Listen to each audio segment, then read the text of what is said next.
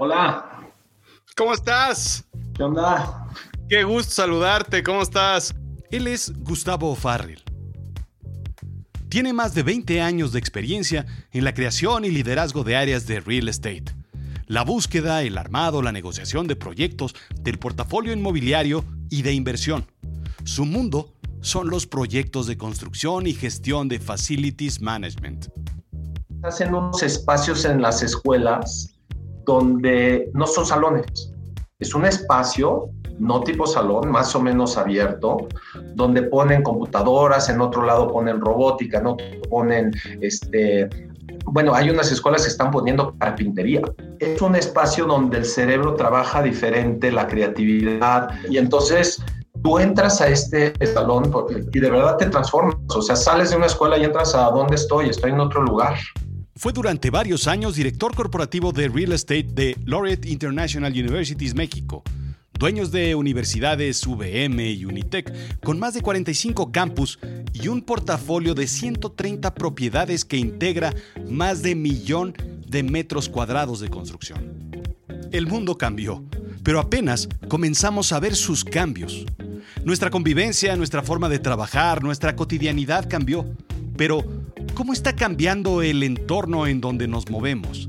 ¿Cómo están cambiando esos contenedores de gente que llamamos escuela, oficina, casa, parques, tiendas?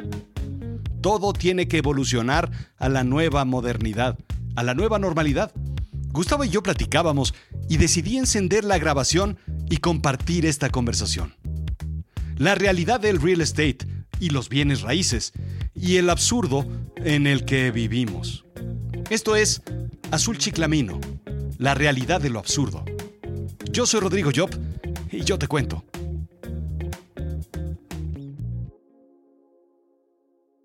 Gustavo, ¿de qué va el, tema de real estate? Eh, es algo que, entiendo que, que, damos normalmente por hecho. Es algo que pues siempre está, el real estate está ahí, en un restaurante, en una universidad, en un... Eh, en un edificio, en cualquier negocio, el real estate está ahí y lo pisamos y no, no nos damos cuenta de valor que tiene. ¿Por qué es importante el real estate o qué hay detrás del real estate? Pues mira, eh, Rodrigo, muchas gracias por la invitación. Mira, la verdad es que el real estate, eh, digo, y cuando hablamos de real estate, estamos hablando de todo lo que tiene que ver con inmobiliario todos los espacios, como tú decías, ¿no? Un, edificio, una tienda, un restaurante. Lo que a mí me apasiona muchísimo el tema es que es el lugar donde tenemos y donde vivimos la vida, donde vivimos nuestras experiencias, donde vivimos y contamos nuestras historias. Entonces, realmente es, es el lugar físico donde reímos, donde trabajamos, donde vivimos, donde descansamos. Y constantemente, como tú lo dices, pues lo estás tocando todo el tiempo. Inconscientemente eh, te está mandando un mensaje o te está generando un contexto para pensar de una manera, para comportarte de otra manera, etcétera. Entonces es, es apasionante porque si tú manejas bien el real estate, si lo diseñas bien, si lo orientas bien a las personas, entonces va a tener un impacto en esas experiencias que la gente tiene. Y es curioso porque, por ejemplo, eh, si te pones a pensar, muchas veces eh, tienes dos ejemplos. Tienes el ejemplo del real estate que minimizan los metros cuadrados. El mínimo espacio eh, este, necesario para que estos colaboradores trabajen ahí. Pero por otro lado hay otros ejemplos donde expanden el real estate. Por ejemplo, ponte a ver, entras a un hotel de más o menor lujo y tiene un lobby de entrada gigantesco, unas alturas espectaculares. ¿Y quién lo usa? ¿Quién lo vive? Lo vive pues el que pasa. Raramente hay algún turistado por ahí que se sienta en una sillita o el que fue al check-in. Pero lo que te hace es que te hace una experiencia del hotel. Se imagínate ese hotelazo de lujo impresionante con unos impresionantes, pero sin un lobby gigantesco, decorado y de lujo, no es la experiencia del hotel. Entonces, entonces eh, eh, es, o un centro comercial, o sea, tú dirías, bueno, ¿a qué vas a un centro comercial? Un centro comercial vas a comprar, vas a buscar algo o vas a comer. o vas al cine. Sin embargo, tú entras a unos centros comerciales que los espacios internos son gigantescos, unos pasillos enormes, unos... Este, ¿Por qué? Porque parte de ese centro comercial y ahora más aún se está viendo esto real con la entrada del e-commerce, es una experiencia. Entonces, el real estate, el espacio, el diseño, la luz, los colores, te hacen vivir una vivencia, una experiencia de vida es o más bien dicho, te da el contexto de las experiencias que estás teniendo humanas con tus amigos, etcétera, etcétera, ¿no? Un ejemplo que pongo mucho, por ejemplo, también hablando de tiendas, es, o sea, de repente vas a un centro comercial y entras a una tienda, pues más o menos de los 80, ¿no?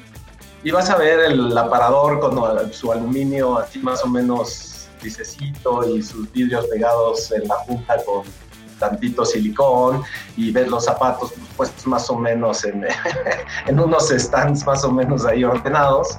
Y sí, vas y si te gusta algo lo compras. Pero de repente entras a otras tiendas que no son espectaculares. O sea, eh, o sea, la experiencia de compra es otra cosa. Hemos estado nosotros muchos años involucrados, como tú sabes, en todo el tema de universidades, de real estate universitario. Hemos hecho muchísimo, tenemos muchísimas millas recorridas en esos proyectos de nuevas universidades, renegociaciones de contratos, diseño, proyectos de construcción, etcétera. He visitado, yo creo que más de 89 campus universitarios a detalle en los últimos 8 o 9 años. Y, y, te das cuenta cómo las áreas eh, comunes son diferentes de uno a otro. A unos le dan mucho énfasis a la cafetería, a los espacios de convivencia, a los colores. Pero mira, te estoy hablando incluso de universidades de bajo costo, que a la cafetería tampoco es muy sofisticada, pero le ponen un diseño de color en las paredes que combina con unas sillas naranjas. Entonces, te da un ambiente totalmente diferente. El impacto en las personas es muy diferente. Entonces, a ver, lo que estoy entendiendo es algo que claro que sabemos de cierta forma, pero no lo los que los que no nos dedicamos al asunto de la arquitectura y del diseño no lo tenemos muy claro o muy presente.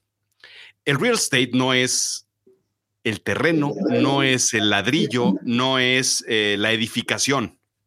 El real estate es la experiencia que crea para los para las personas, para los humanos. Sí, totalmente. Es una, es una muy buena forma de verla. El terreno, las paredes, los colores, los espacios, las iluminaciones, son los elementos que componen el real estate, pero tienen un propósito que diversas gentes lo ven de una manera u otra, ¿no? Había un, este, un autor británico eh, que decía, no, no es cierto, Churchill lo decía, decía, nosotros le damos forma al real estate y luego el real estate nos moldea de regreso. Porque dependiendo cómo está diseñado, la gente se comporta o lo disfruta o se, o se frustra o se, o, ¿no? Entonces, de alguna manera, eh, hay distintas maneras de ver el real estate, las construcciones, etcétera. Una es financiera. Hay muchos proyectos, y yo diría que en los últimos años, eh, con la entrada de grandes desarrollos, ¿no? Por ejemplo, de casas, ¿no? Que estas construcciones que hacen muchísimas casas, ¿no? Interés social, etcétera.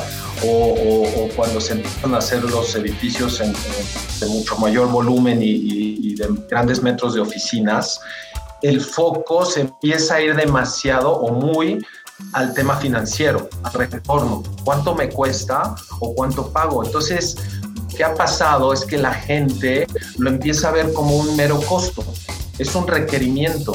¿no? Eh, leí un artículo recientemente de, Space y sé que has tenido a Juan Carlos Van Garner en, tu, auditorio, eh, donde mencionan que dejar de ver un poco el real estate como mero, como las oficinas, como mero contenedor de empleados. Y es una buena definición. De repente lo vemos como un contenedor de personas. Y, esa es una manera de verlo. Eh, creo que otra manera de verlo es decir, bueno, ¿cómo puedo yo generar a través del real estate otro ingreso? ¿Cómo puedo mejorar productividad de las oficinas? Y hay formas donde tú puedes empezar a verlo como una eh, fuente de productividad. Por ejemplo, en el campo de las oficinas, si tú haces espacios eh, que fomentan la colaboración, que fomentan el trabajo en equipo, que fomentan sentarse a trabajar en un proyecto, en un documento, a revisar un contrato, etcétera, pues vas a estar favoreciendo los equipos. O si tienes una cocineta mejor puesta, con colores, con buena iluminación, un lugar donde te puedes sentar ahí en un rincón a, pensar una estrategia o algo así, entonces ya empiezas a impactarlo.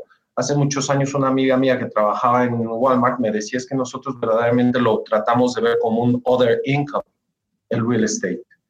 Entonces, tiene impacto en la productividad de la gente, ¿no? O en la motivación de la gente.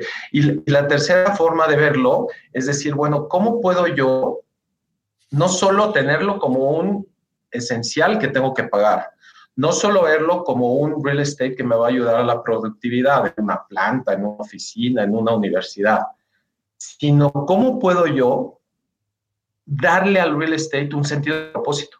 Y nosotros en el equipo en Creer, la verdad es que siempre lo, lo recordamos mucho, de decir, o sea, hay que pensar que real estate, por más frío o financiero que pueda parecer, tiene también una vocación de sentido de propósito, de hacer que las personas vivan mejor, que, vivan más sanas. Ahora con todo el tema de los edificios LEED y, este, le, le, están metiendo una cantidad de cosas de wellness, ¿no? Hasta cuartitos para, por ejemplo, para lactancia, cuartitos para poder ir a echarte una siesta, este, gimnasios, este, áreas para convivir, etcétera. Entonces, ya puedes convertirlo, tú, con, eh, regresar, yo te diría, Rodrigo, eh, mi, reflexión de, de, hace unos años a la fecha es regresar el real estate a las personas, como que era para las personas, porque los lugares quedan ahí para siempre y una casa la diseñabas y a lo mejor sabías que ibas a vivir los siguientes 30 años y como que se ha ido demasiado a lo financiero, que está bien, es un negocio, sí, hay que beneficiar tonos, pero que no se haga eso, que no se haga un buen negocio a costa de las mismas personas. Entonces, me decía un arquitecto hace, hace en, el IPADE, hace, hace unos meses, eh, el año pasado, me decía, yo soy arquitecto, Gustavo, y no sabes cómo batallo muchas veces con los desarrolladores, porque me dicen, a ver, vamos a construir esta torre en Polanco de departamentos, vivienda, ¿ok? Perfecto. Y entonces yo les digo, les digo, mira, aquí está entrando demasiada sombra, ¿qué te parece si mejor ponemos un, espacio de convivencia y no ponemos tantos departamentos, etcétera? Un diseño así más orientado al sol, a la luz y demás.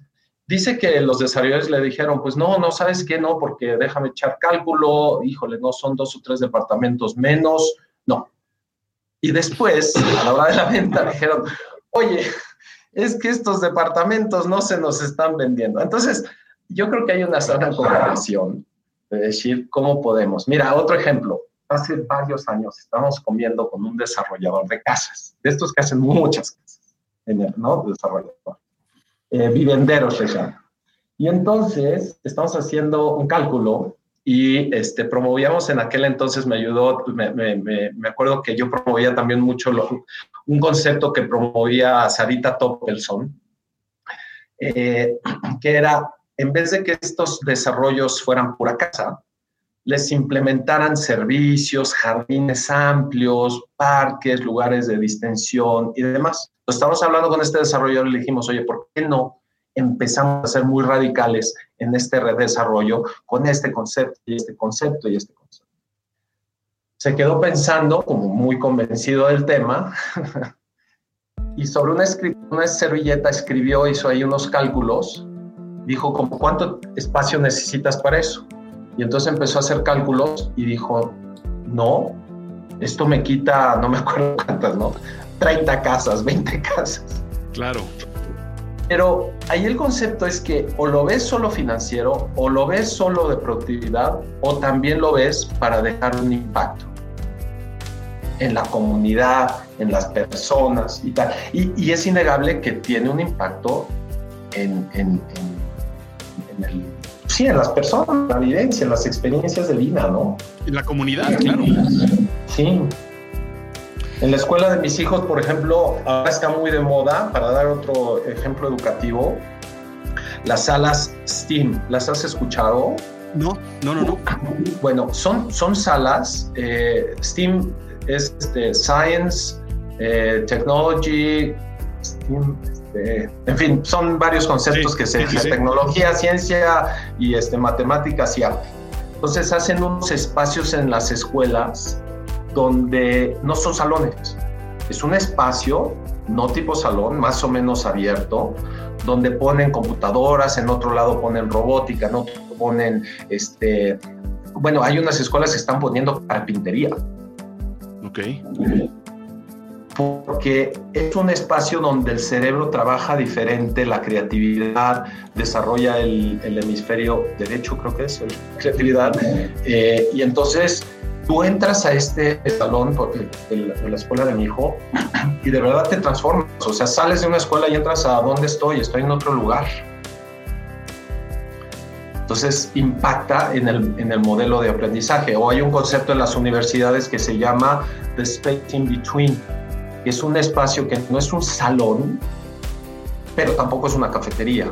Entonces son espacios donde tú reúnes a diversas personas para trabajar en un proyecto más abierto, con tecnología, se sientan incluso a veces no necesariamente en una silla formal, pueden incluso uno estar sentados en unos silloncitos o cojines, y, dicen que ahí tu cerebro trabaja tan diferente que te hace ser más creativo, es padrísimo. Claro, ahora, entonces esto es, todo un concepto en donde, claro, por una parte, todo el real estate es, eh, tiene, obviamente, como lo dijiste, necesidades eh, o, u objetivos financieros.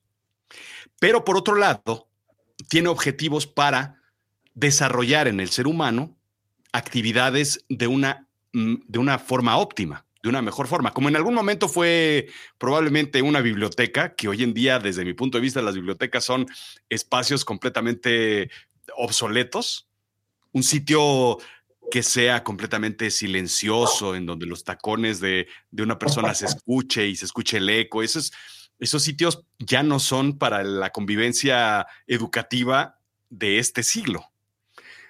Entonces hay que desarrollar otros sitios donde se desarrolle mejor la, convivencia, la convivencia incluso a la hora de eh, estudiar, aprender, trabajar, eh, convivir, simplemente. Sí, total, totalmente. Este, fíjate, por ejemplo, ahorita algo que se está transformando mucho son dos temas, ¿no? Este, el tema, bueno, nosotros nos dedicamos al tema familiar, real estate familiar, family office, tema corporativo y tema universitario, escolar. Pero hay, hay, hay, un, hay dos ejemplos donde ahorita se va a impactar de maneras eh, muy importantes.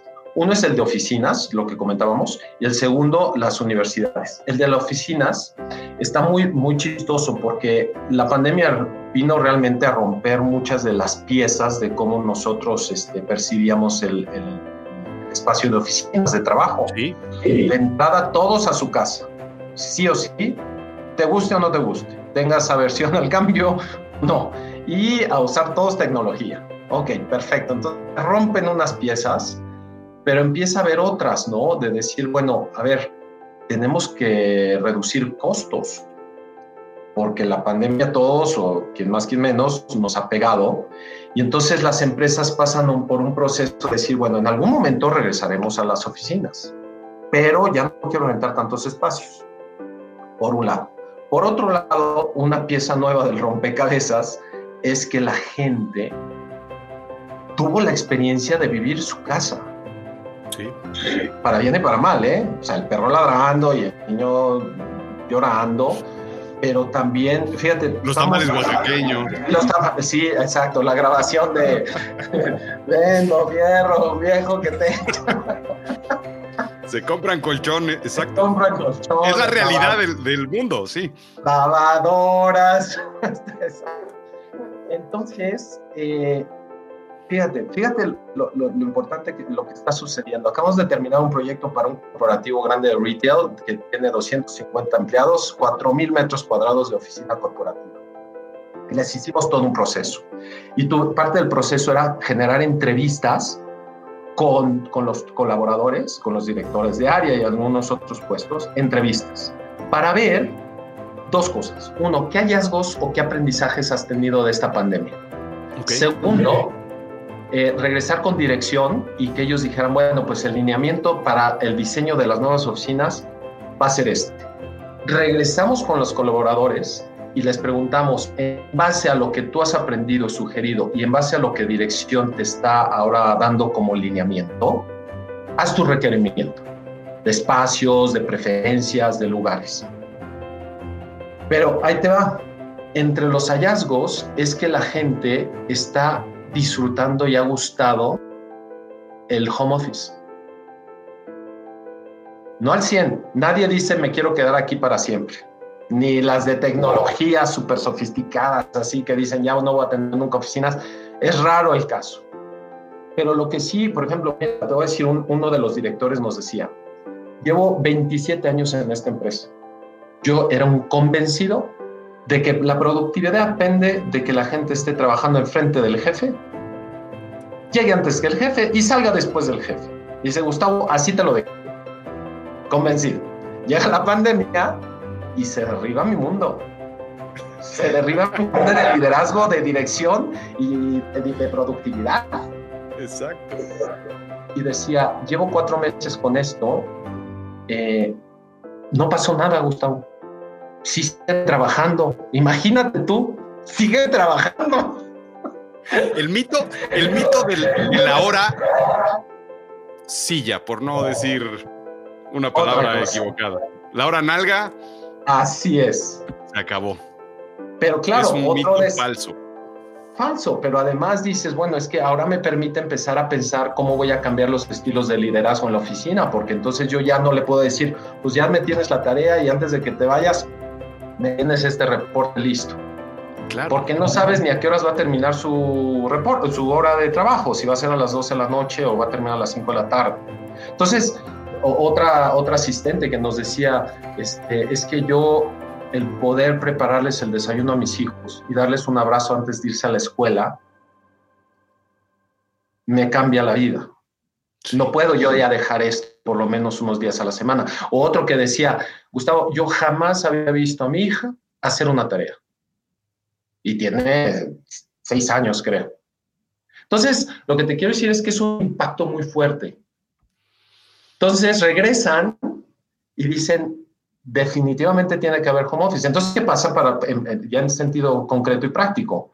Los diseñadores de, los, de las nuevas oficinas o de los nuevos conceptos dicen, ay, esta es una pieza nueva. Estamos claros que aquí va a haber horas que la gente no va a usar espacio. Entonces dice, visto desde el punto de vista contenedor de empleados, digo, ah, pues fenomenal, menos trabajadores trabajando, pues entonces reduzco metros cuadrados, exacto, menos espacio, subarriendo la parte que me sobra o suelto el contrato y entonces así.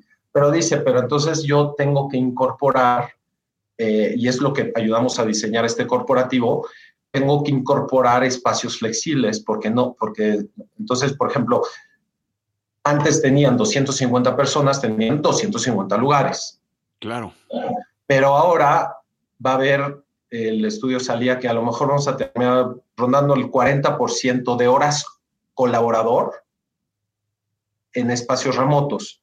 Entonces tienes que diseñar quiénes iban a tener espacios flexibles. Pero es un gran cambio de real estate porque entonces ya no es tu cubículo con tus fotos, con tu cactus, con, tu, con tus carpetas así, o sea, vas a tener que llegar a un lugar con tu escrito y cambias tu línea y llegas y tal, ¿no? Entonces, es muy interesante porque todo esto va a cambiar la forma de concebir las oficinas, los horarios flexibles y viene una revolución en cómo las oficinas y los creadores de espacios de, de real estate van a tener que empezar a arrendar o a renegociar los contratos porque tienen que ser mucho más flexibles, porque tengo que poder crecerlos o en un momento rentarte menos o en un momento rentarte más. O, por ejemplo, ahora un concepto que se está haciendo es que dicen, bueno, a lo mejor no van a, venir al corporativo carísimo en, en, Reforma o en Polanco o en Santa Fe, pero a lo mejor este, vamos a ponerles un espacio flexible de trabajo, sea coworking o sea un espacio flexible, eh, para los que trabajan y viven en el norte de la ciudad. Entonces se hacen como unos nodos. Esto ya está pasando en Estados Unidos y en Londres. Clústeres localizados alrededor de la ciudad. Exacto. Fíjate, hay entrevistas este, a nivel mundial, porque esto ya venía pasando, lo de, lo de los lugares flexibles no asignados. Eh, piénsalo como entras a una oficina y hay unos espacios abiertos, unas mesas con sus lugares, su, su silla y todo. Y antes era uno de Mónica, el otro de José. Hoy no son de nadie, llegas y te sientes y trabajas. Sí. Ahora, hay otro cambio, bueno, las, entonces las, las este, encuestas lo que dicen es que 96% de las encuestas a nivel mundial dicen que las empresas, todas, de una manera u otra van a tener el trabajo, horarios flexibles y, remoto. Y muchas aseguran que puede llegar hasta un 60% de, la, no, 75% de las empresas van a adoptar de alguna manera estos, estos y va a pasar de un promedio de 10% de horas trabajo remoto a un promedio de, eh, si mal no recuerdo, entre el 40 y el 50 y tantos por ciento de horas colaborador remoto. Es un grandísimo impacto. Entonces, ¿qué pasa? Que no solo las oficinas van a cambiar de que ya no hay lugares fijos, flexibles, este, tal, sino que tienes que tú orientar las oficinas para promover a lo que sí va a ir la gente a las oficinas. Y es muy interesante porque las encuestas eh, arrojan, digo, hay varios grupos ahí que, se dedican mucho a esto, ¿no? De, Instant Group y eh, Gartner y este, bueno, Space aquí en México, etcétera. Pero lo que se está viendo es que la gente quiere regresar a las oficinas para dos cosas principalmente, quién más, quién menos, pero hay dos muy, muy recurrentes en las entrevistas que hemos, en las encuestas. Uno es para colaborar en equipo con los demás y promover el espacio creativo. Y dos, la convivencia humana.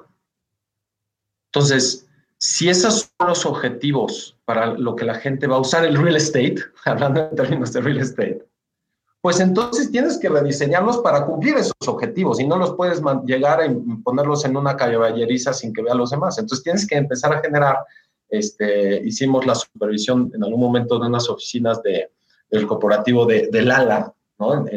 Santa Fe. Y entonces en el diseño venían incluidos muchos espacios colaborativos.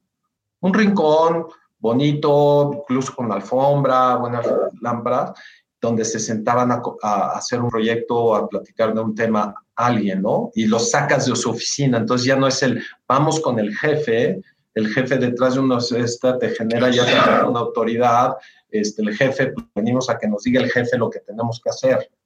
Si tú sacas esa misma reunión y la pones en una cocineta con una buena cafetera, con unos snacks y tal, pues sí, sí, sigue siendo el jefe, pero ya en un contexto diferente, ¿no? Es un poco lo que hace Starbucks, por ejemplo. Starbucks pagas el café, pero pagas la experiencia del lugar. Sí. Eh, en ese, en ese sentido, ¿qué va a pasar, por ejemplo, con, y lo, y lo mencionabas hace rato, con el tema de los espacios comerciales? Y me refiero a que si ciertamente tuvimos problemas económicos y muchas empresas tuvieron que cerrar muchos locales, lo cual implica que cerraron sucursales, esas sucursales se convirtieron en espacios vacíos, lo cual implica que están disponibles, lo cual implica que el costo, más bien el precio, se va a la baja porque pues hay más oferta. El real estate cambia de valor, van a haber menos espacios comerciales. Lo que está sucediendo con, y sobre todo en todos lados, creo, ¿no? Pero Mazarik, por ejemplo, que es el top, sí. Altavista y sobre todo, pues las zonas más populares que han sufrido lo mismo. ¿Qué va a pasar con eso? Pues mira, de, los dos temas hay este, ya unas tendencias muy marcadas. Lo que pasa es que comercial sufrió dos empujones. Eh, sufrió un empujón a la izquierda y se tropezó para la derecha y luego le vino el empujón a contrapié de la derecha para la izquierda, ¿no? Pasito tuntún. Eh, eh, sí, o sea, tal cual. Entonces, ¿qué es lo que estaba pasando? Este, el real estate se crece demasiado, o, bueno, se crece lo que se tenía que crecer, centros comerciales, tiendas más grandes, etcétera, etcétera. El comercio empieza el comercio de China, más productos y tal. Y entonces empieza a llegar el e-commerce. Correcto. Y ese es el primer empujón. El segundo empujón es la pandemia, porque pues han sufrido muchísimo, o sea, muchos, aunque han tenido que renegociar, eh, renegociaron, pero tenían tanque de oxígeno de ocho meses. Exacto. Entonces ya ahorita lo que estamos viendo es que pues el tanque de oxígeno de ocho meses ya se me acabó y ya me quedé adentro en el fondo del mar. Entonces, ¿qué es lo que está sucediendo en el retail? Es que, por un lado, sí, muchísimos centros comerciales están cerrando. En Estados Unidos, las grandes cadenas en los últimos tres, cuatro años cierran, pero de a cientos de tiendas. Centros comerciales enteros. ¿Por qué? Porque la gente ya estaba empezando a comprar de manera importante con el e-commerce.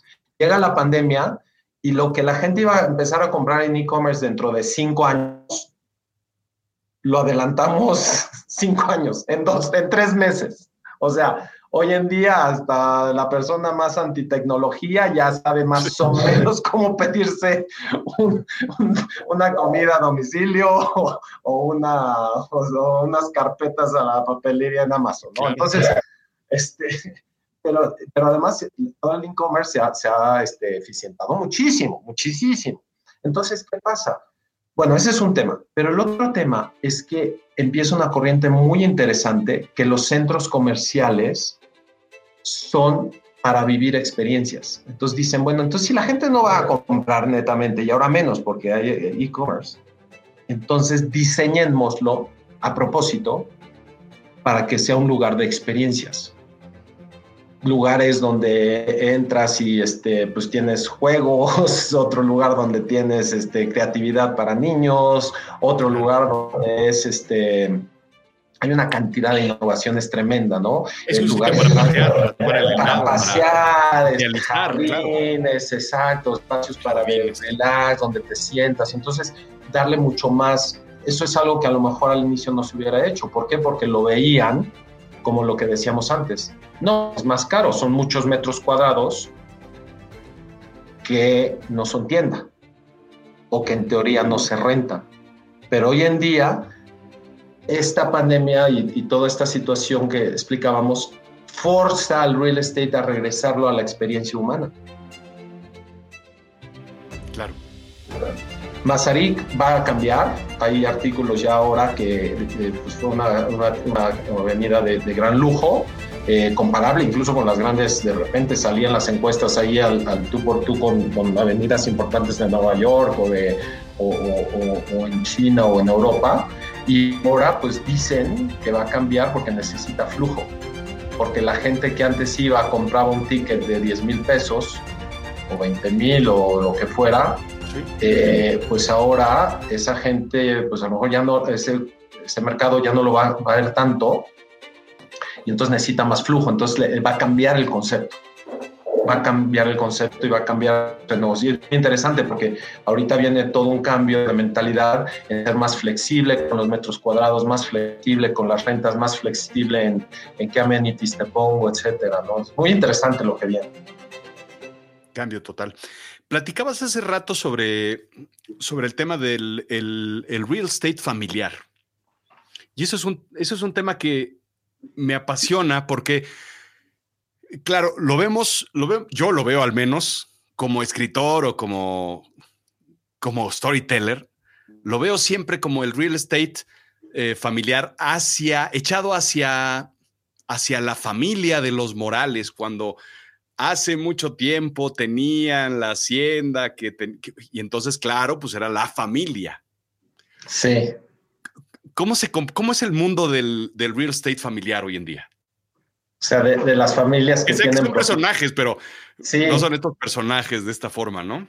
Sí, no, mira, este, la verdad es que también es un, gran tema. A nosotros nos gusta mucho, de hecho, ayudamos a muchas familias, ¿no? Y lo hacemos integrándonos a sus equipos, o sea, o a, su grupo familiar, o sea, formando parte de un equipo, ¿no? Más que una transacción de dame tu inmueble y lo, lo intento vender, ¿no? Buscamos entrar desde antes, ¿no? A decir, bueno, ¿qué es lo que tú quieres? cuál es el objetivo, cuál es la dinámica familiar, este, qué queremos lograr, qué impacto, yo lo promuevo mucho, qué impacto quieres tener en la comunidad. Oye, ¿estarías dispuesto, por ejemplo, a bajarle uno o dos puntos a tu tasa interna de retorno del proyecto a cambio de poder contarles a tus nietos que hiciste un centro comunitario o una universidad o un centro cultural? Ah, no, pero es que me daba más construir un edificio de oficinas. Ah, bueno, pues está bien, pero pues de esos hay muchos, o sea... ¿Dónde está, el legado? ¿Cuál es el legado Exacto. Pero bueno, mira, es un gran tema porque, mira, las familias, eh, entre más capital tienen, más se adentran al mundo del real estate. Es muy típico. O sea, y te voy a decir, porque el real estate entra a las familias, eh, como te digo, entre más capital, eh, más, porque entra por todos lados. Mira, entra porque si tienen un negocio, manejan o tienen o rentan o construyen o expanden en real estate. Si es un retail necesita tener a fuerza lugares, etc. Este, dos, o, industria o, este, bodegas, etc. Dos, porque muchas veces, tradicionalmente, la gente invertía en real estate. Había una concepción muy fuerte de, bueno, si yo rento en tabiques, es seguro. Porque el tabique, pues, a menos que llegue un gran terremoto, ahí va a estar. Entonces yo lo veo, lo toco y nadie lo puede, se lo puede llevar de aquí. Tercero, muchas veces era forma de pago. Entonces, oye, pues mira, te quedas con mi terreno, tal. Cuarto, los terrenos eran muy baratos. Entonces, una persona que era comerciante en Guadalajara y se dedicaba no sé, a la venta de, qué sé yo, eh, empezaba a tener algo de dinero y era muy típico que, oye, pues ahí está esas 13, 4, 5 hectáreas y te las vendo baratísimas. Entonces lo veían como una forma de guardar dinero para el futuro y es muy barato. Lo que pasa es que ese terreno que antes lo podías comprar a 30 pesos el metro cuadrado, hoy con permisos, un master plan y tal, te vale 700. Entonces entran las familias, pero luego muchas veces las familias no saben bien cómo manejarlo o cómo articularlo. Si no hacen nada, no pasa nada. Tengo mis plantas, tengo mis edificios, tengo mis departamentos, tengo mis terrenos, no pasa nada. Pero cuando quieres hacer algo, necesitas hacer algo, es donde las familias tienen varias opciones. Dice, bueno, me apoyo de alguien, o lo hago yo? Nosotros lo que sugerimos es que armen equipo, que se acompañen de gente que esté dispuesto a armar equipo de diversos expertise para conceptualizar bien los proyectos, para conocer bien la potencialidad del, del, proyecto y luego ejecutarlo muy eficazmente. Y si encima de eso puedes tener un impacto en las personas y en la comunidad, mejor aún. Pero es una realidad, lo digo, que todas las familias que tienen cierto capital o, en la medida que van adquiriendo capital, tienen real estate. Y las familias con mucho capital tienen mucho real estate. Y se necesita una estrategia sí. a largo plazo, además. Porque el gran tema es que las familias, evidentemente, conforme pasa el tiempo, se van haciendo más grandes. Y el, el lo que le toca se va haciendo más chico. Sí, mira, muchas veces lo que pasa es que de repente asignan a un hijo de la familia, ¿no? Vamos a hablar, por ejemplo, de familias con, capitales muy, grandes, ¿no? De repente dicen, bueno, que algún miembro de la familia lleve este tema, pero a lo mejor ese miembro de la familia o no le gusta o todavía no tiene toda la expertise del mundo y dice, bueno, ¿cómo me apoyo? Fíjate que nosotros, parte de nuestro negocio, del core de nuestro negocio es ese yo detecté que había muchas familias con las que yo negociaba o familias que veían lo que habíamos hecho en el... Yo llevaba todo el real estate de, de de las universidades UVM y Unitec, entonces eh, pues tenía interacción con muchísimas familias, desarrolladores, inversionistas, etcétera. Pero, este, que por cierto, nos tocó participar en, en, cinco proyectos de cinco nuevas universidades. Algunos de ellos yo los encontré, yo los armé, levanté capital.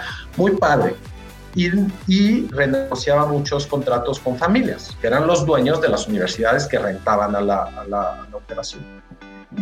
y me empezaban a preguntar, oye, Gustavo, es que nosotros tenemos estas propiedades, etcétera, etcétera, y, pues necesitamos que tú nos ayudes, porque sí necesitamos a alguien que nos, pues, que nos enganche un poco, ¿no? No solamente es, dame tu inmueble, yo ya es mi proyecto, sino que tú ayuda a la familia, no le quites su proyecto, que siga siendo su proyecto, que él siga teniendo el control, que él siga teniendo las decisiones estratégicas, pero sobre todo que él tenga la, información de las variables clave, costos. Es más, yo te diría, es muy importante coacharlos en cómo piensan los desarrolladores que van a tomar su terreno, por ejemplo, para un proyecto. Claro para que la negociación sea más equitativa. Hay muchos, hay muchas familias, Rodrigo, en el país que tenían a lo mejor hasta un ejido o un terreno en reserva de desarrollo que se llama, o sea, sin permisos y sin uso de suelo ni nada. Y, y de repente llegan desarrolladores y pues por no saber ellos o no saber los otros y, y no necesariamente mala voluntad, pero quedaba muy desproporcionada, muy desbalanceada la negociación. Claro.